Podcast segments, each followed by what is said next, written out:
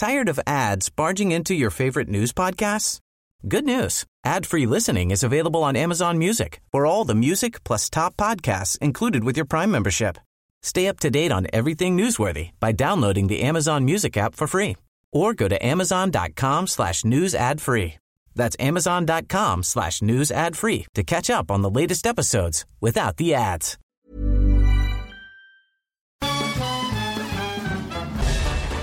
Farándula 021 es un podcast de cultura pop, donde analizaremos sin piedad series, películas, programas, música, moda, tendencias, libros, redes sociales y hasta figurosas e inventadas.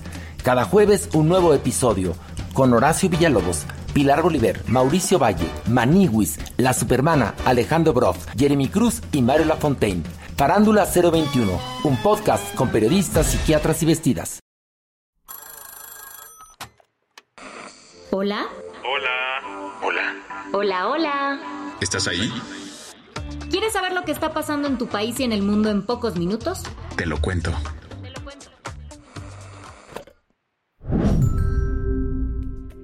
Hoy es viernes 22 de diciembre de 2023 y sí, el año está por terminar. Sabemos que no fue nada sencillo y seguramente con tantas cosas que pasaron, ya te perdiste. Por eso en Telecat te armamos este recap de las noticias que forjaron el rostro del 2023. ¿Nos acompañas? Te lo cuento. El primer mes del año arrancó con cambios políticos y sociales importantes, sobre todo en Brasil. El primero de enero, Luis Ignacio Lula da Silva asumió la presidencia de Brasil por tercera vez.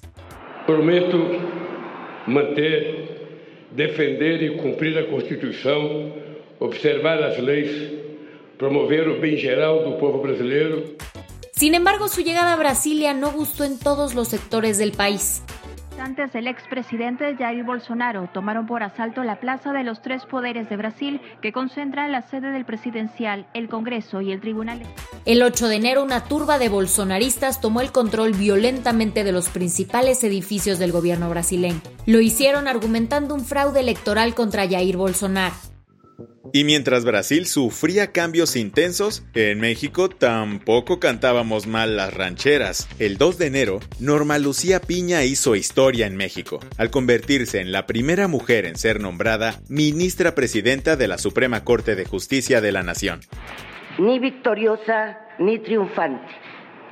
Hoy me dirijo a ustedes honrada, comprometida, responsabilizada, obligada, jurídica y moralmente a representarlos.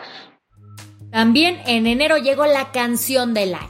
El truene de Shakira y Piqué resonó en todo el mundo con la collab que lanzó la colombiana junto a Bizarrap.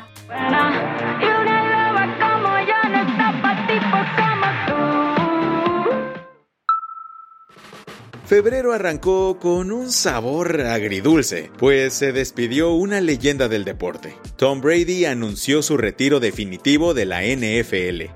I'm retiring. For good. Con siete títulos bajo el brazo, Brady se consagró como uno de los más grandes en la historia del fútbol americano.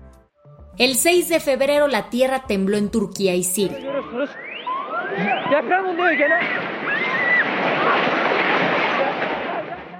Un devastador terremoto magnitud 7.8 cobró casi 60.000 vidas en ambos países. Uno de los juicios más seguidos del año llegó a su fin en febrero. El ex secretario de Seguridad Pública de México durante el gobierno de Felipe Calderón, Genaro García Luna, fue declarado culpable de narcotráfico y delincuencia organizada en una corte de Nueva York. El jurado lo encontró culpable de colaborar con el cártel de Sinaloa para traficar droga a Estados Unidos. Su sentencia sigue pendiente. Francia vivió una masiva ola de protestas en marzo. Alrededor de 1.28 millones de personas se manifestaron contra la reforma a las pensiones impulsadas por Emmanuel Macron. La idea del gobierno era aumentar la edad mínima de jubilación de 62 a 64 años. El 10 de marzo, Xi Jinping recibió un histórico tercer mandato como presidente de la República Popular de China. También tuvimos la edición 95 de los premios Oscar. The winner is.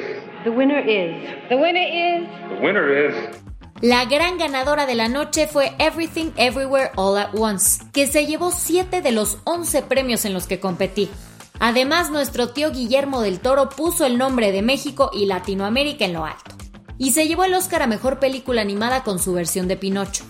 And the Oscar goes to Guillermo del Toro's Pinocchio.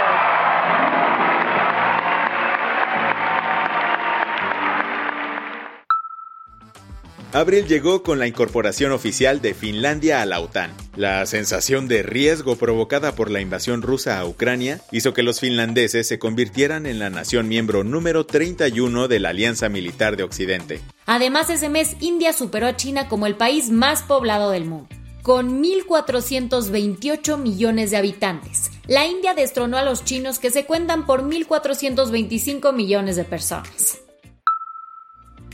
Mayo arrancó con un parón en Hollywood. El sindicato Writers Guild of America votó para iniciar una huelga por cambios salariales, deteniendo la producción televisiva y la industria cinematográfica por meses.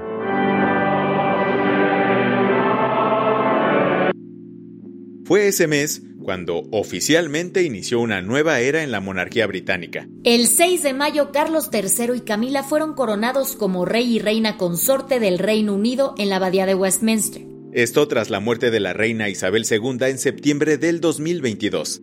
Además, el mundo se despidió de una leyenda de la música.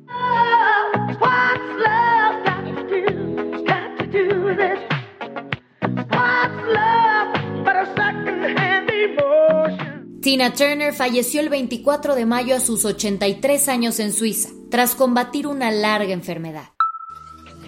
Como ya es costumbre, junio es mes electoral en México y este año el tema estuvo intenso. El 4 de junio hubo elecciones para renovar la gubernatura del Estado de México y Coahuila. ¿Quién ganó? En tierras mexiquenses, Delfina Gómez de Morena se alzó con el triunfo. Con esto sepultó más de 100 años seguidos en los que el PRI gobernó la entidad más poblada del país. Mientras que en Coahuila, Manolo Jiménez del PAN PRI PRD superó ampliamente a Armando Guadiana de Morena. En julio, el calentamiento global se llevó el spotlight. Y es que la primera semana del mes fue la más calurosa del planeta desde que se tiene registro. Para ser exactos, el 4 de julio alcanzamos la temperatura global más alta jamás registrada, superando los 17.18 grados centígrados promedio en la Tierra. El 5 de julio, Mark Zuckerberg, el presidente y director ejecutivo de Meta, lanzó Threads. Un día después se convirtió en la app más descargada con 30 millones en total. Semanas más tarde, Elon Musk hizo un rebranding de Twitter y cambió su nombre a X.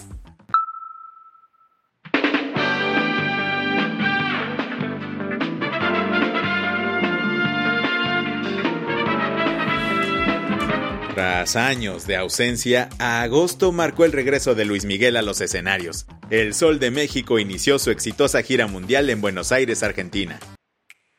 El 8 de agosto, Hawái se enfrentó a una tragedia natural. Los incendios forestales en la Jaina Maui causaron una devastación masiva, dejando un saldo de aproximadamente 100 personas fallecidas. El 20 de agosto, España se coronó campeón del Mundial Femenino Australia-Nueva Zelanda 2023, al vencer a Inglaterra por 1 a 0. Durante el festejo, el presidente de la Real Federación Española de Fútbol, Luis Rubiales, besó sin consentimiento a la jugadora Jenny Hermoso. Tras semanas de revuelo, el hecho ocasionó el despido de Rubiales y su inhabilitación en el fútbol. El 2023 fue el año en el que se empezó a cocinar la sucesión presidencial en México. Para el último semestre los ojos de todos los políticos ya estaban puestos en las elecciones del 2024. La alianza opositora del PAN-PRI-PRD, organizada a través del Frente Amplio por México, armó un proceso para elegir a la persona que lo representaría en la boleta, aunque este método no llegó a sus últimas fases. El 30 de agosto el Frente anunció que Xochitl Gálvez sería su virtual candidata presidencial. Yo como millones de mexicanos vengo desde abajo. Viví la discriminación, la violencia y la pobreza. Por eso quiero ser tu candidata. En septiembre, una marea verde inundó los pasillos de la Suprema Corte Mexicana, que despenalizó el aborto a nivel federal el día 6. El hecho marcó un hito en la historia de los derechos reproductivos del país.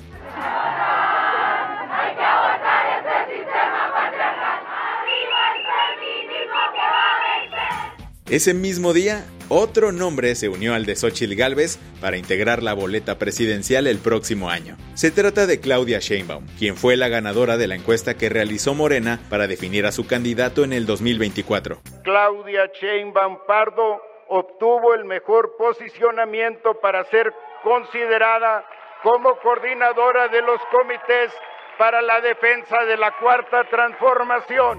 Este anuncio no cayó nada bien en el equipo de Marcelo Ebrard. El exsecretario de Relaciones Exteriores también estaba buscando la candidatura, pero acusó que hubo chanchullos en el proceso interno de Moreno. Por semanas, Ebrard coqueteó con la idea de romper con su partido, pero finalmente anunció esto. Yo les ofrecí el siguiente nivel de la cuarta transformación y no me voy a desdecir. Ni voy a cambiar mis convicciones, ni voy a cambiar de partido, ni voy a dejar de luchar por lo que yo creo. Nadie esperaba que con octubre llegara una nueva guerra a gran escala. El día 7, el grupo terrorista Hamas realizó un ataque terrorista contra Israel. Militantes yihadistas entraron a territorio israelí y asesinaron a unas 1.400 personas y secuestraron a cerca de 250 rehenes. Ante esto, el primer ministro de Israel, Benjamín Netanyahu, declaró la guerra contra Hamas.